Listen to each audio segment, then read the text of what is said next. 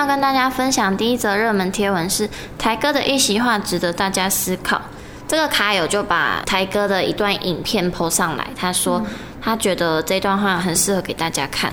嗯，影片内容我大概讲一下，就是他在木曜四的节目直播的时候，我就回应酸民的话，因为就关于小鬼黄鸿升的过世，而且节目又两位成员是坤达跟 Kid，他们都跟小鬼是很好、嗯、很好好朋友。对对对，他们就有点帮他讲话这样子。然后他还有就说，他觉得嗯，现在这个网络世界因为匿匿名性。对，大家不用负责。对，大家不用为自己的言论负什么责任。对对对，就变成很多话，就是我想什么我就讲什么，甚至很多都是没有经过大脑思考过的，但是你却伤害了别人。嗯，他们不知道他们的话已经伤害到别人。即使我们台湾有言论自由，但卡友就觉得说，应该还是要注意一下我们自己的发言是否得当，是否会伤害别人。嗯，我是觉得必须要站在小鬼他们的家人那个角度去思考。他讲这些话，有可能是为了蹭热度也好，或是他就是爽啊，他就讲啊，他可能就是想要多一点赞，多一点爱心，对，想得到关注。人家是一个已经离开了的人，然后你用这种东西来去让自己得到关注，你不会 良心不安吗？嗯，而且其实。最大的伤害也有可能是家属跟亲朋好友，嗯啊啊、就是大家也不会想再得到二次伤害。就是大家真的是要谨言慎行啦。呃，在热门的还有一则，其实跟前面是有一点相关性的啦，也是在讲关于小鬼黄鸿生猝逝这件事。哇，讨论度真的很高，很高没错。好，那它的标题其实还蛮特别的，他说。陈妍希，抱歉，我不是你的粉丝了，脱粉了。对，可是其实也只有一个人这么讲啦，所以其 实陈妍希的粉丝们也不用太着急，只有一个人这么说。好，那他的原因呢，也是还蛮奇葩的。他的原因说，因为哈那个小鬼不是灵堂开放三天吗？那很多啊，他的演艺圈内的好友在台湾各处都有去灵堂向小鬼致意，这样。那他就说，哎，啊陈妍希不是跟小鬼也不错吗？那为什么他在大陆没有回来？灵堂啊，跟小鬼讲讲话啊，那、嗯、对耶，就是对。那这位这位卡友的观点就是说，凭什么别人有，那你为什么不用这么做？哦，他觉得他应该要就是特别赶快从中国然后飞回台湾，没错。那那我觉得最好笑的事情呢，是他自己就说，他说他看陈妍希根本就是不想被隔离十四天吧？你看出他的问题点在哪里吗？看得出来，因为假设小鬼就是开放三天，让亲朋好友进去里面跟他质疑嘛，他会回来隔离时期，他就算现在马上立马冲回来，也是没有办法去灵堂的呀。这就是也还蛮好笑的，可能还要就是请陈时中部长来就是。问一下，通融对通融，然后不然就是让他对这件事做一个裁定。反正后面呢，就是很多很多热门回应啦，就是很多留言也都在讲说，就是他好像没有看到问题点。这个十四天跟小鬼灵堂开开放只有三天。我觉得有一个热门贴文，我觉得很好笑。他说，当对方蠢的恰到好处，以至于你无法分辨他是不是在反串。这句话很有意思，对，而且他超多人安赞的，八千三百八十八个赞，对呀、啊，因为这到底是在反串还是认真？认真不知道，对，还是认真在发心情文？对，我们都不知道，就是蛮好笑的。那接下来要讲第三则新闻，前两则都是在讲关于艺人小小鬼的离世嘛。好，我们现在第三则讲一个轻松一点的贴文，他说标题是想跟大家坦诚一件事，还发在心情版哦，就是可能有什么想要告白吧，或者是。想要忏悔的事情，他说之前小弟啊有在素食店打工过，每次心情不好的时候，都会把六块鸡块装成七块给客人，希望客人拿到的时候心情能开心一点。一想到客人拿到手上有七块的时候的表情，心里就会开心一笑，然后让觉得自己那天心情就会变好。哎，真的哎，这样子我也想要变成那一个拿到的人。这个被拿拿到那个客人应该也会开心一整天吧？对啊，就觉得很幸运，小确幸。对，而且就是。以一个打工过的人来讲，还蛮能够体会那种心情。就是如果那天上班特别不顺，主管或是老板有特别刁难或什么，就可能会有小小的报复心态。对，然后下面就也有人留言说，哎，他之前心情不好的时候，就干脆啊，趁没有人看到都吃掉很多个。我觉得这个比较像是一般常人的做法啦，就是像这个这位发文的坦诚的这位卡友，可能是因为心肠非常好的人，算是一个把快乐送给大家。对，他算是一个散布快乐的行为，比起让自己满足，他是满足客人。大家哎，还是他其实啊，这是阴谋论，说不定他想要得到那个月的什么。优秀员工哦，就是大家有客人会讲他，对对对，或者客人会有评价嘛，嗯、说不定他就是客人拿到之后七块，然后就很开心，然后就给他好评这样。当然这是阴谋论，我们还是以人性本善。本善对，那这个还蛮有趣的，但是有趣完啊，我们还是得要去正视一些事情。就是呢，其实大家有没有发现，呃，我们这次的暑假都没有放到台风假。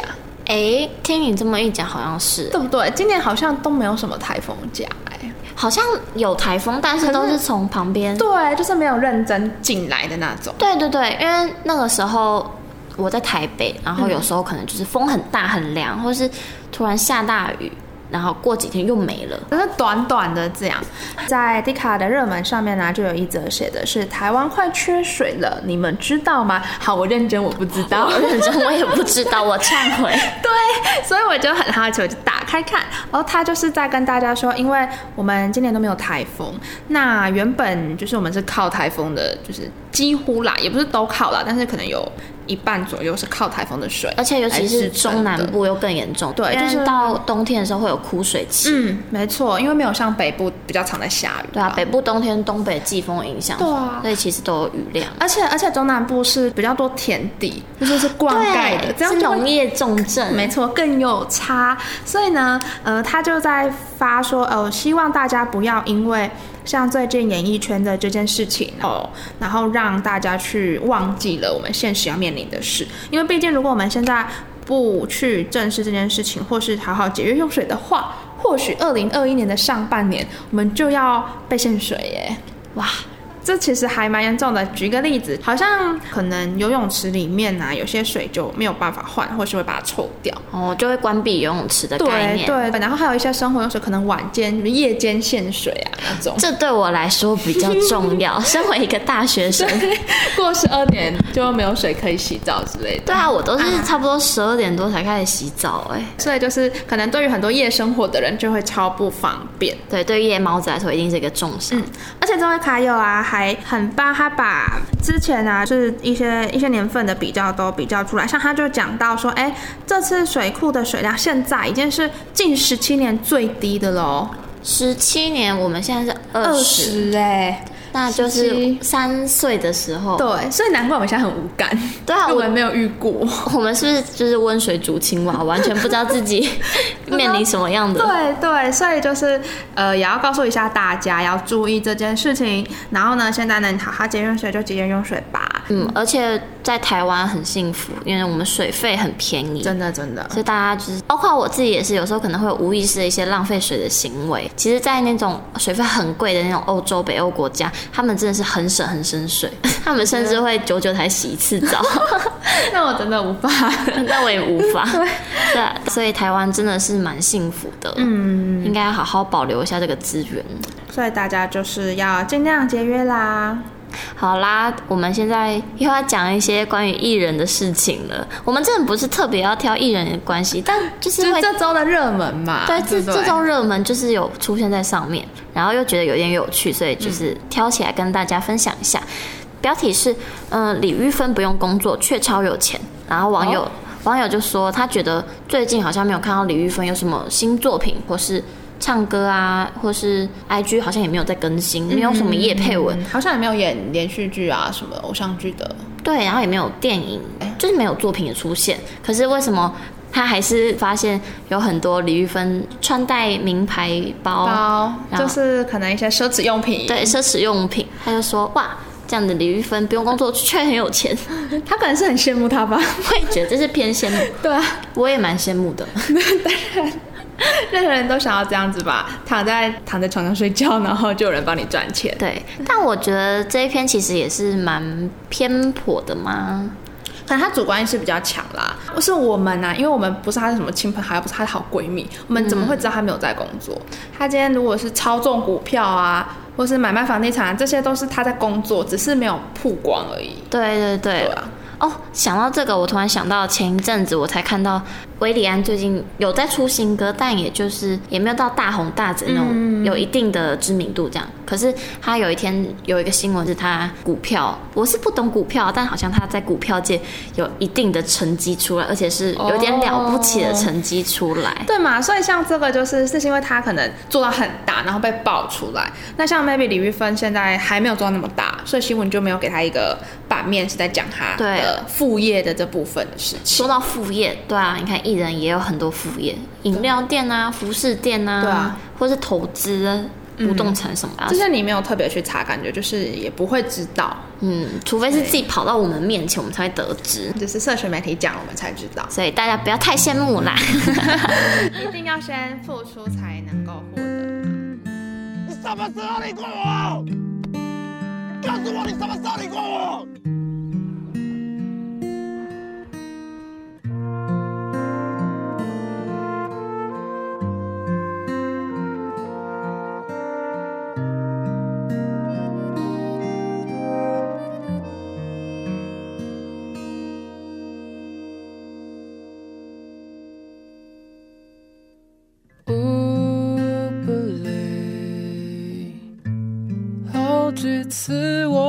告诉我自己，越想努力赶上光的影，越无法抽离而已。这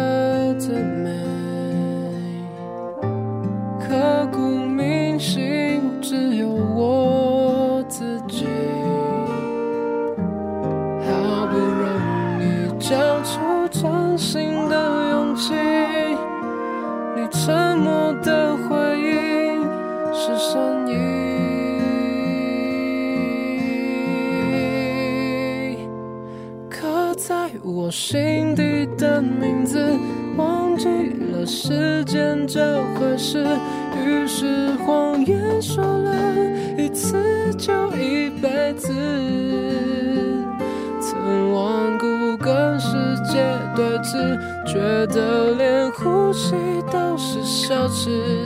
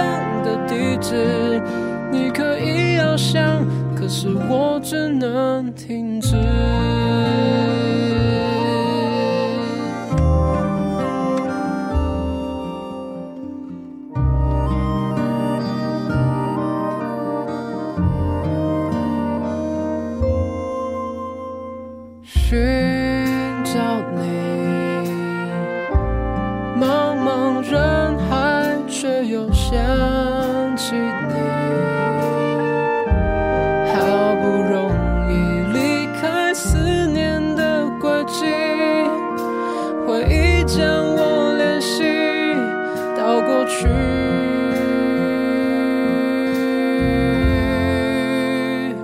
刻在我心底的名字忘记了时间这回事。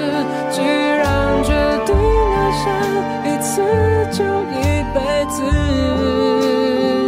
希望让这世界静止想念才不会变得奢侈。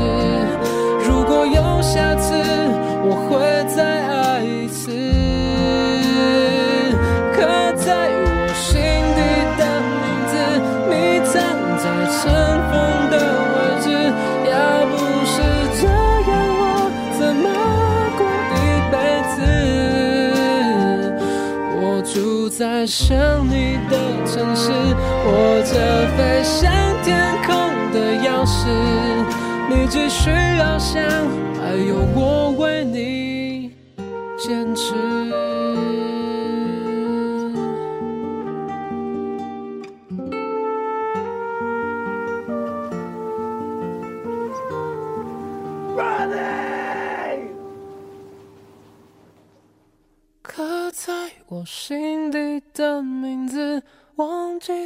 时间这回事。既然决定爱上一次，就一辈子。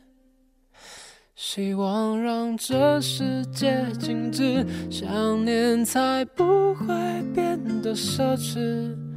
如果有下次，我会再爱。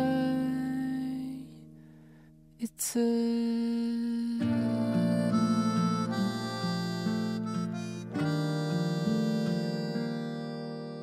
今天呢，我们就想要来聊一聊关于新生代，是像我们这样的大学生，会怎么样呢？去看待嗯小鬼出事这件事？你不觉得他算是一个很厉害的人吗？因为从他过世到现在。真的是零负评哎，对啊，就是从来没有一个人就跳出来说，哎，他其实哪里哪里不好都没有。可是其实我们也可以反面思考一下，或许是因为一般人不会刻意的对已经逝去的人说什么不好的，对，对，因为还是要死者为大嘛，嗯、我们得要尊重。可是我是觉得，就我来说啦，我对他的印象其实一直是蛮好的。我对他的印象，呃，应该平平淡淡的。但我记得以前《圣女保镖》那个时候，我很喜欢他啊、哦，真的、哦。那那则我没有追到，但是我一开始知道他是于白，在主持于白的时候就知道这个人。我对他印象还有一个就是于白，然后跟罗志祥一起主持，嗯、对，对，那算是我们的童年吧，真的。然后一直到最近比较有印象，真的是综艺玩很大。因为我在看，就是还蛮好笑啊。他进去之后，从一开始就是那种有一点不知道怎么做梗，然后到后面就是很赞，而且又放得很开，然后又可以给人一种稳重感。对，而且他在里面，我觉得真的是很暖。他曾经有一集就是有一个女来宾，那他们是选人，就是他跟 Kid 选，然后那个女来宾其实战力不算强。假设我选择权，我可能不会选他。对，就不会是优先选择。对，那那时候就是明明小鬼赢了，他有选择权，但是他却选他。那他当下给大家原因就是他需要我。哇，这句话，对，就说因为他觉得那个女艺人，艺人对，可能比较玻璃心。然后假设因为 Kid 比较像是胜负欲比较强，然后他可能讲话会刀子口豆腐心那种，对对对对，对，但是他又怕那个女来宾会往心里去，因为这样子，所以他就选了他，他就没有去顾虑到，哎，选了他是不是对自己这一对不利呀、啊、之类的，就是其实当下还蛮感动，就印象很深刻。这真的是会，如果我是那个女来宾的话，我应该也是会记一辈子的那种。对啊，而且其实除了艺人对他的看法，我更讶异的是，在他过世之后，有很多那种圈外人。就有出来讲说，像之前我也是看到有一篇网友说，他以前在进电视台实习，然后那时候是默默无名的人嘛，可是他就说小鬼也是对他很亲切，也不会摆架子，很暖什么。然后之后过了几年吧，他们也都没有联络。过了几年。好像在高雄又再次相遇，然后小鬼就说：“哎，我们之前是不是有见过什么？”由此可以看出来，他真的算是一个不会摆架子的人。嗯，就是他很真心对待每一个人，就不会因为哎你可能对我有什么好处，然后我才要这样，就感觉他就是一个很暖，就是暖男的那种形象。觉得这一次他的离世，然后再看大家的反应，由此。也可以知道他做人其实算成功，我觉得这对爸爸妈妈来讲应该也是一种欣慰吧，算很安慰。尤其是他跟他爸感情那么好，你知道他的那个身上不是有刺青吗？嗯，就是就是他有刺，然后胸部这边有一个就是刺他爸爸，好像是画像还是类似，就是跟他爸爸有关的东西。哇，就直接把它刺在身上。哇，然后他爸好像也有刺，就是小鬼有关的东西在身上。这个也太甜蜜了吧！真的就是他跟他父亲的感情真的很好，所以可想而知他父亲会有多痛。而且第一时间是他父亲发现。对对对，第一时间是爸爸发现的。所以黄爸爸真的也是很坚强啦。至少我觉得大家对他的评价也都是好的，所以对爸爸来讲也是一种最大的安慰。是啊，而且爸爸好像我好像看到有新闻说，他希望是最后就是这件事情圆满落幕，是大家都会记得小鬼的好跟他的体贴。哎，我还想要谈一个我觉得蛮有趣的，就是网友们的出征这个现象。出征什么意思？就是他们会开始像网军的那种感觉，就是说，哎。你怎么没有发对小鬼的哦悼念文？对，悼念文，不觉得这是一个很酷的现象吗？就是好像这件事情出来，然后我没有把我的那个封面画黑的，我就是不尊重。对，嗯，像刚刚我们有上一则有播报的那个陈妍希的贴文也是啊，类似的概念，类似的，好像大家都一定要。表示自己最大最大的哀痛，一定要有所哀痛的表现，伤痛的表现出来。假设今天你跟这个人没有到很熟，然后他可能跟你就是很浅的那个交情，那他怎么了？然后我要表示很大伤痛，不会很做作吗？我觉得这比较像是跟风的概念。哦、近年来很流行的那个跟风的词，应该是对。想到这个，我又想到之前我们今年不是有那个嘛，Kobe Bryant。啊，也是也是也是突然过世，对啊，这对意外对，然后这对篮球界也是非常大的一个震撼弹，嗯、尤其就是突然做。直升机这样子走，对啊，这没有人意料得到的嘛。对，然后那个时候大家也是，我花自己的 IG 一排的线动都是在说这件哦。可是有时候我会觉得，有些人明明也没有平常在看看篮球，对，那为什么他会说他这样不合逻辑？网红就是艾丽莎莎，嗯，我不知道你有没有听过这件事情，他就有人留言，他那个时候好像 po 其他的其他的东西。好像抛关于那个新冠肺炎的事情，网友就是私讯密他说：“你怎么没有讲 Kobe Bryant 的事情？你怎么没有？”发文哀悼，你这样讲就是骂他，结果他就直接回复说：“说真的，我就是没有在关注这件事情。说真的，我就是没有平常没有在 follow 啊。对啊，对啊，对，比起比起这件事情，他更在乎的是关系到他的家人、他的安全、他的国家的病情、疫情的状况。我就觉得还蛮真的哎，这件事情真的没有对错，而且不是不是说今天发生一个什么重大事情就一定要去跟随主流媒体啊，跟随社会大众啊。”我觉得大家好像是比起跟随，更怕是落后哦，就是被社会抛弃在后那种概念。就是你今天没做这件事情，好像大家就是会觉得你是一个异类，你很奇怪，或者是就是哦，你不在我们这个潮流这一波风潮里面，可能是怕孤单吗？太寂寞，然后不想当边缘人。可是我觉得边缘人也不是说好，可是也没有到不好。而且边缘人定义就是其实还蛮难去定义的吧？你知道角落生物，我知道啊。对啊，你不觉得说也边缘的很可爱吗？他是异类的边缘。对，我觉得边缘人也是蛮主观的啊。你怎么定义边缘？我觉得如果按照社会大众的定义，maybe 我就是一个边缘人啊。你说不跟风，然后不追星，不去就是别人说了什么，我就抓他的尾巴跑。哦，你边缘人。对啊，你就是边缘人。啊、所以我觉得在大学不是会说什么哦，我自己是边缘人。那怎样是边缘人？看每个人的定义不一样。那如果今天我一直翘课，可是我社团很丰富，那我是边缘人吗？还是我在课堂上很积极，每每堂课都到课，都不缺课，可是也没什么其他外物，就只是在上课，那我是边缘人吗？可能边缘人是看情况，假设这样的话，maybe 你在课堂上不是，然后出去是，可是这样又很怪。哦，所以一个前者的话就是课堂上的边缘人，后者就是其他生活圈的边缘人。感觉这样会比较合理一点。哇，那这样子很难做人呢？做人本来就很难了，人生就好难。对，对啊。如果我们回到主题，像小鬼，也有人讨论到他的女朋友君君嘛？啊，君君，嗯，其实君君因为这件事情，我觉得他的知名度也是上涨不少。你在这件事情之前，你知道这个人吗？我不知道，对，我也真的不知道。那你是不是因为这件事之后去查他是什么样的人？对，就很好奇，然后他到底是怎样的人？他怎么出道的？什么作品？就是人就是这样子，就很好奇。而且其实不用我们查。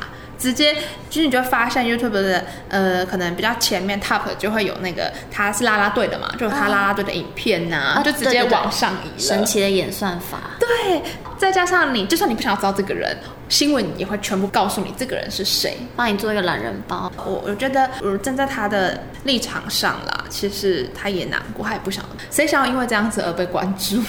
真的是不想哎、欸。哦，好像大家会注意到也是。他发文对不对？嗯，就他篇文公开恋情。对啊，哎，但是这个真的是也是蛮痛的。嗯，可是又有人好像对于他公开恋情的行为有不是很谅解，就是酸敏啊，就在说哦，你这样都是在蹭热度，对，蹭小鬼的热度啊，对他一些酸言酸语啦，就是批评他。但我觉得，如果你真的是小鬼的粉丝的话，你去批评。他的女朋友，这样他会快乐吗？对不对？他看到他一定也会难过的嘛。所以我，我我觉得，反正这件事情就是一个意外，一个悲剧，没有人想要发生。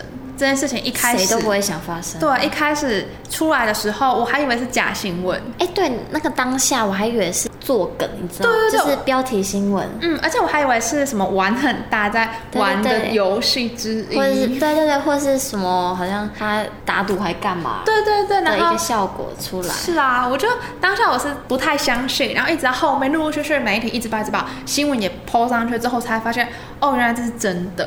而且我觉得更让人难以接受的是，他的 IG 在前一天晚上大概凌晨的时候才 po 了他的狗狗，嗯，就是互动的影片。啊，啊，然后没多久人就不见了，这真的是很怎么讲无常，真的是只能用这样来形容，就像是吴宗宪博士写了一首歌要送给小鬼，什么天堂有多远，其实真的是身为他的好朋友一定都不能接受。突然一个好好的人，可能昨天才在你面前生龙活虎，然后隔天就突然倒在浴室，然后就跟你分别，啊、甚至还没有做好准备。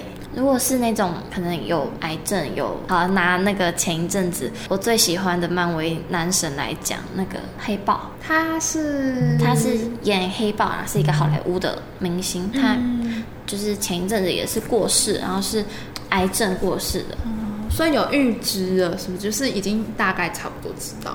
对，嗯，我要讲的意思是，虽然可能对我们来讲，因为他没有跟我们，他没有跟大家讲，所以除了他的家人，其他人应该不知道。但至少他的家人有先做准备，他的女友什么的，你都有知道。这样对他们的冲击就没有那么。对啊，其实像是就我来说，我当下听到第一次听到，其实我是惊讶大过于就是嗯、呃、觉得可惜，或是觉得其他的情感，就是惊讶已经占据全部。对，我还记得我那个时候第一次看到，我就是什么鬼？对啊，就是你一开始一开始浮现的就是不是什么不舍啊或什么，就是坦白说，我一开始就觉得。怎么会这样子？就是只是被吓到，真的是被吓到。对，我相信很多大众，就是可能假设你今天是小鬼的粉丝也好，不是小鬼粉丝也好，应该当下都是先惊吓。然后惊讶，然后才有其他一些情绪，之后再来怀念。缓冲过后之后，才突然意识到说：“哇，这个人真的离开了，这个人真的不会在这个世界上。”对。然后用反面来说，假设你今天你的惊讶、你的惊吓情绪是大过于其他情绪的话，那今天就假设很多人都在 IG 啊，在什么上面，我说不舍什么，是不是又相对的有一点小不真实？就是假设你今天没有很认识这个人，你对他没有一天到晚在追他的东西的话，就是又回到我们前一个我们刚刚才在讨论的嘛，跟风的问题，所以呃，大家可以再去思考一下的。而且通常其实第一个目标一定是艺人、公众人物，嗯、但我觉得就像刚刚台哥的那个影片，大家有空可以去看一下，他其中就有说，他其实在早上的时候是很开心的，因为他的。贴图还是什么东西？贴图上架了，对，上架很开心。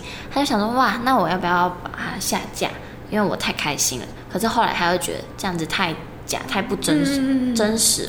我就觉得他说的很对，对，他说的很有道理呀、啊。对如果今天为了这个东西，然后把它下架，可是问题是我跟小鬼其实没有很大的联系关系，之间没有很多的关联什么的。对，不是说我因为这样我就对于他是我就不闻不问，或是我就不必就是不用怀念他，也不是因为这样，纯粹就是我跟他的关系没有很深。对，就也好像也没有必要做成这个样。然后如果像是艺人朋友那种公众人物，如果在大家面前没有表现很爱伤，大家好像又会继续骂他。可是我觉得这是专业的一种展现啊，啊因为他们就是嗯艺人，他们会带给人们欢乐，对欢乐欢笑，所以他们努力把自己的情绪压抑起来，这就是专业的一种展现吧。对，嗯，就像小鬼啊，我相信啦，他如果看得到我们现在这这个台湾目前就是嗯演艺圈沉浸在那么低迷的氛围，他一定也不乐见。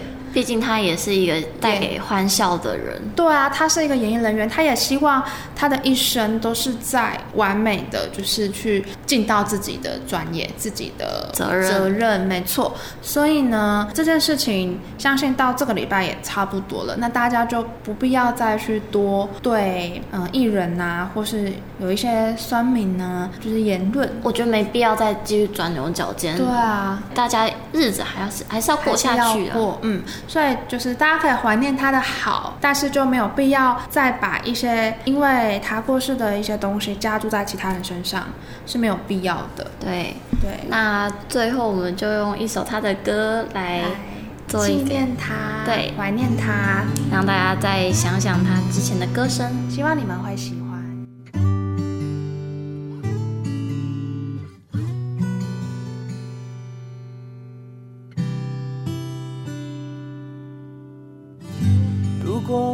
这次猜拳猜输了，会不会我就被神取消了我爱你的资格？未来会怎样？谁敢保证呢？此时此刻怎么轻飘飘的，好像不是真的，真的以为情歌还不都是骗人的，真的忘了变成哑巴有多久了，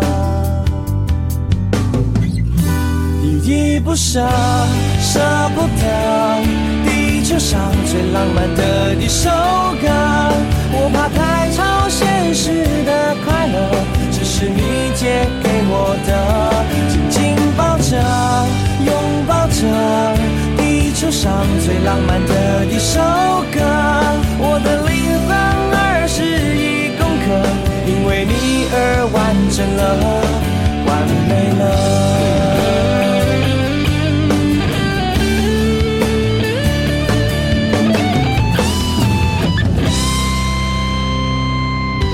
把此刻翻着翻着再翻着，折成一万一千一百一十零一支千纸鹤。如果说梦是现实的反射，能不能就这样让我们赖在一起睡着了？真的自己原来还有做梦的资格，原来伤过心的心还是肉做的，依依不舍，舍不得，地球上最浪漫的一首歌。我怕太超现实的快乐，只是你借给我的，紧紧抱着，拥抱着，地球上最浪漫的一首歌。我的灵魂二十一公克，因为你而完整了，完美了。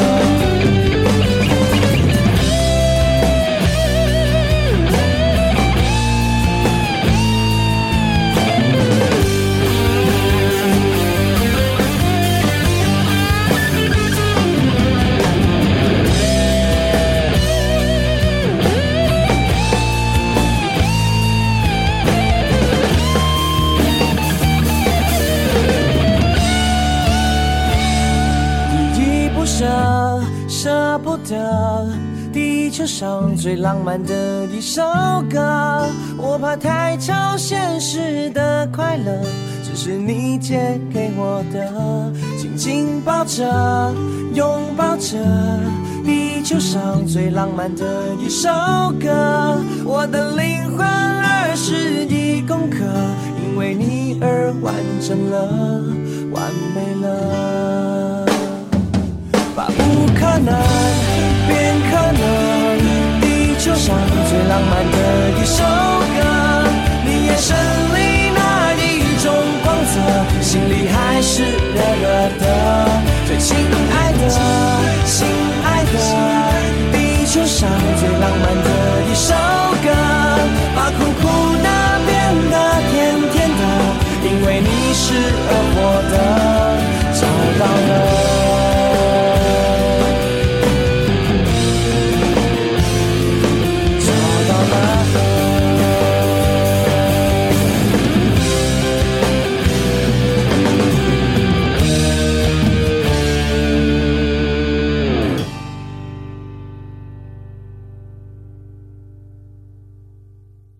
听完小鬼这首歌，大家就收起悲伤的心情。我们现在就来聊一聊，现在刚开学有什么趣事呢？对啊，时间也是过蛮快的，默默的开学就这样子过了快一个月，对啊，这最近啊，我是觉得看到超多的那种新面孔，小大一，想到他们就觉得我们好老啊。想到两年前我们也才是就被人家称为小大一的人呢。对啊，现在看到他们有点小感伤哎，真的看到他们就会有一种嗯自己快要被这个学校淘汰的感觉。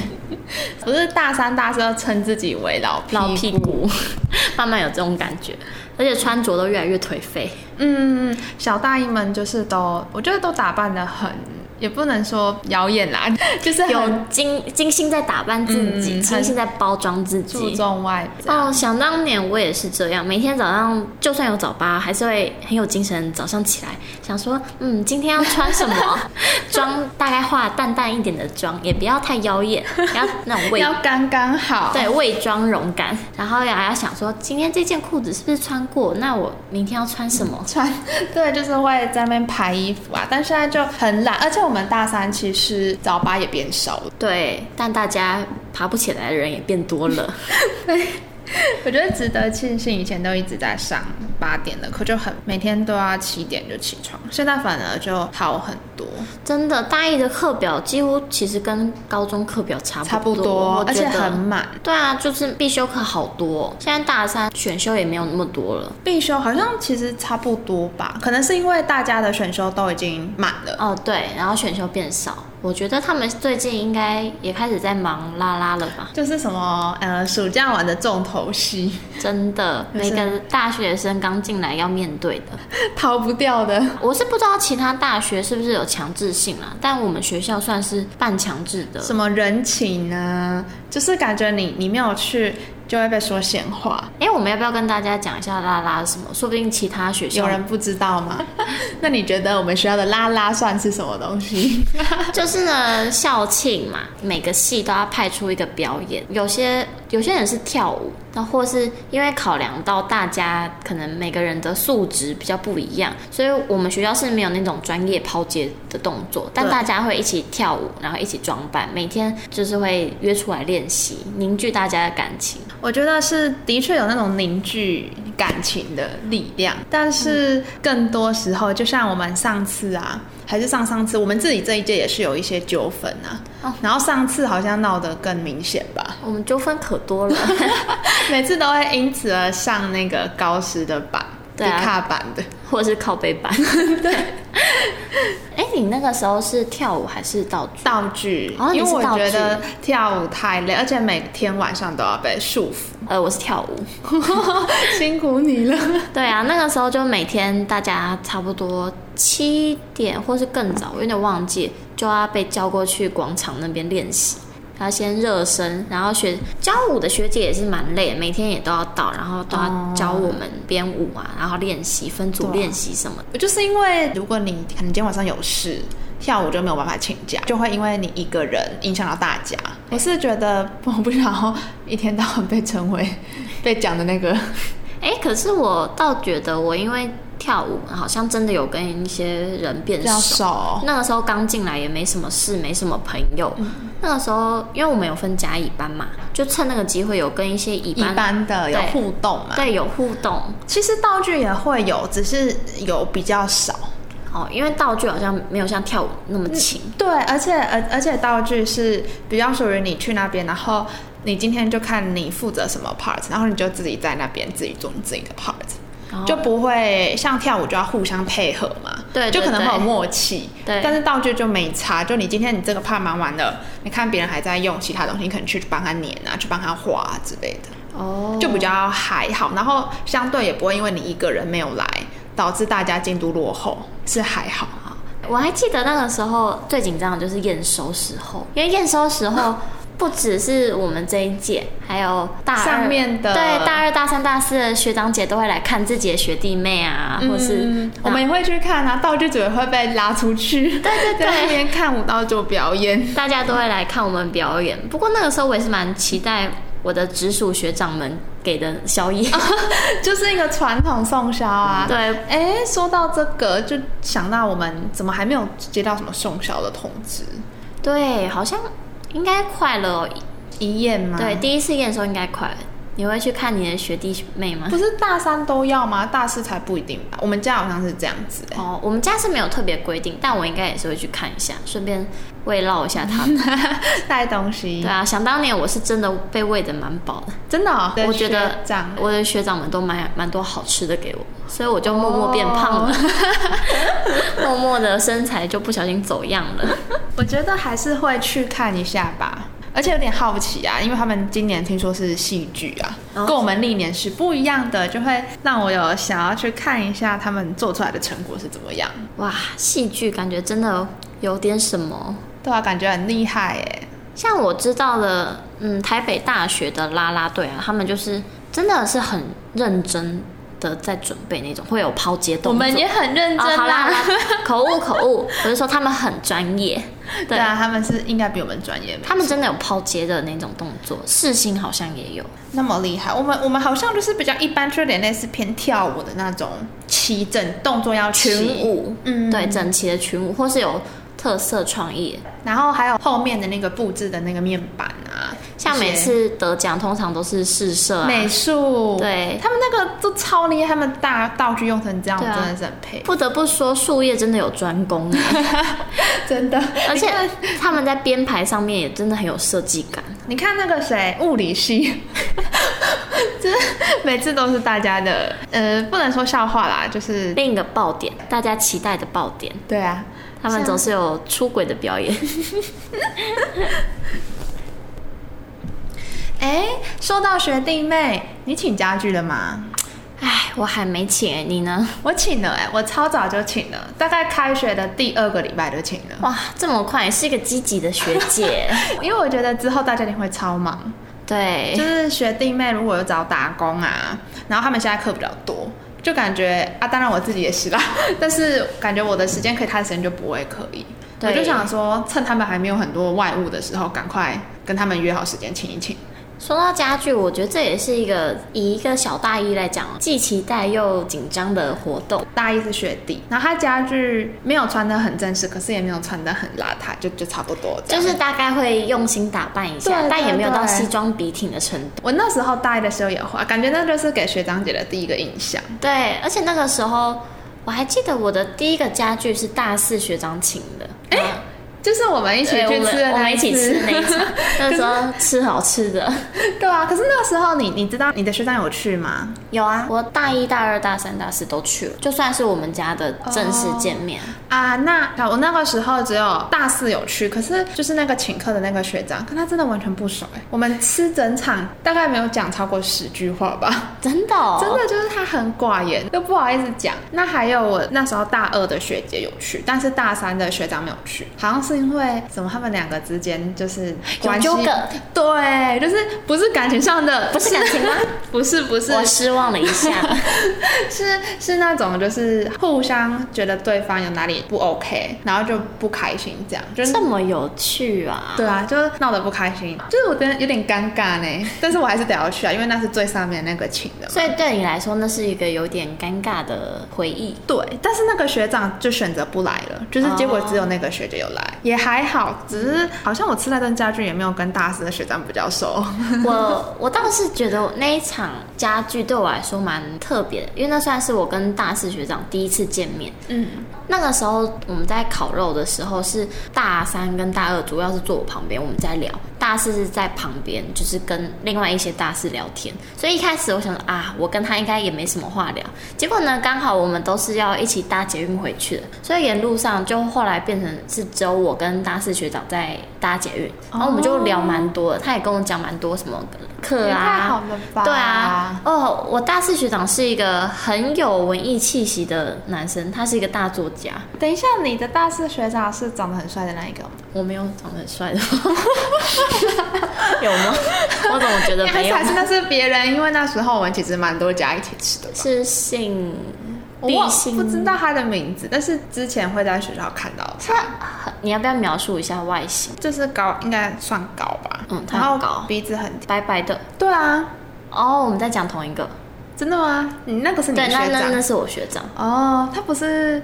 他，我知道，我之后观众朋友一定不知道我们现在在讲什么，我们开小窗了。对，好，反正呢，就是那我应该比较特别了。我吃完，我完全对他没有什么印象，就可能走在路上也认不出来跟他讲。我那个时候跟他聊了蛮多的，然后后来就是好像还是有一点小联络，虽然现在已经没有在联络，嗯、就我就觉得嗯蛮酷的。哦，也算是升上大学第一次，人生第一次家具。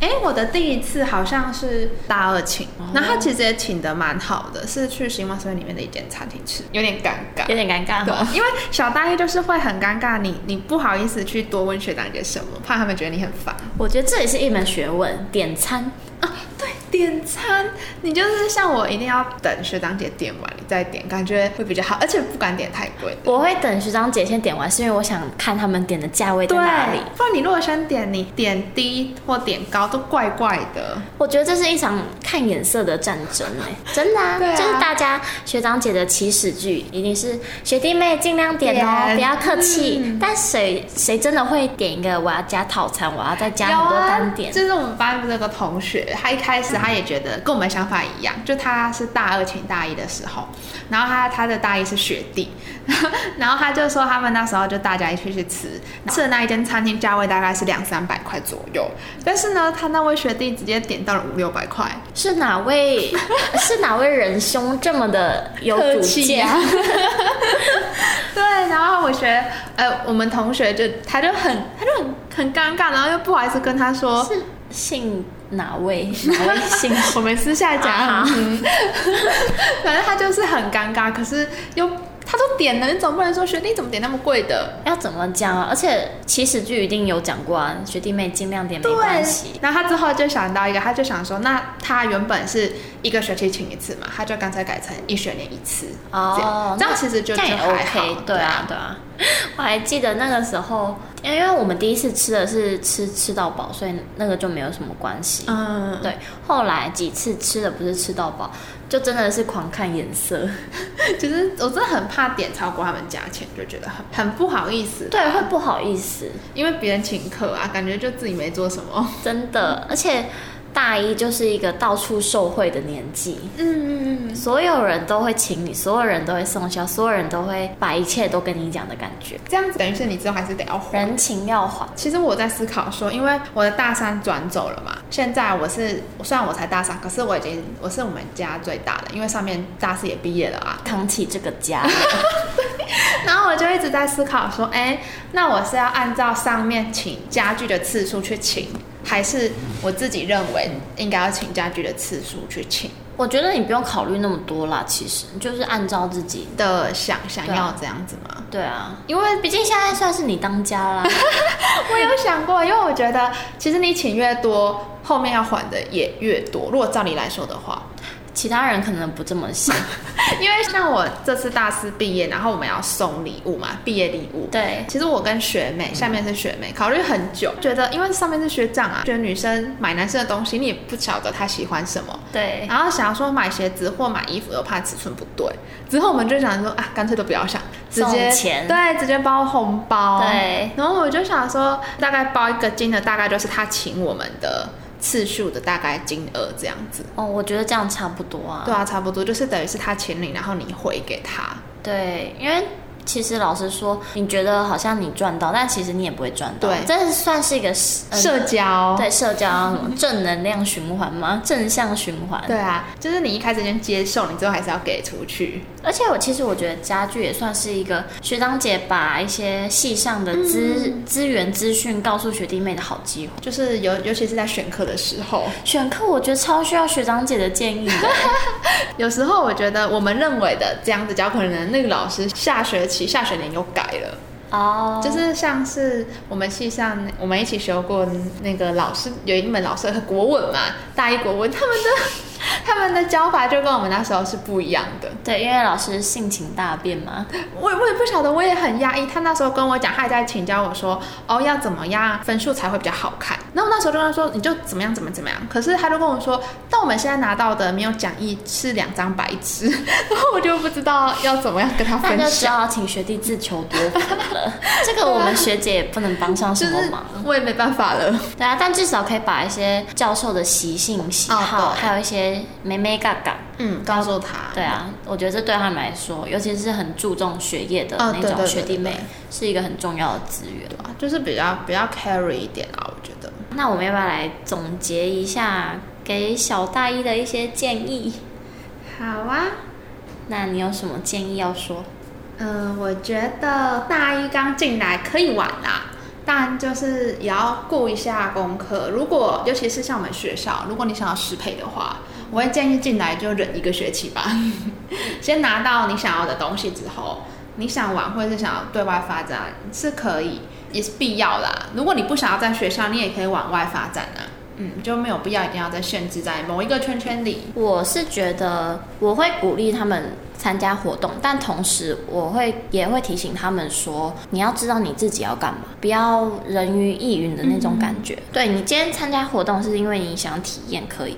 那你在玩的同时，你可能也要想一下学校有什么资源可以给我用，有什么活动参加是对我以后有帮助，或是我想要。应该总结来说，就是你要知道你自己要什么。对啊，你自己在干嘛？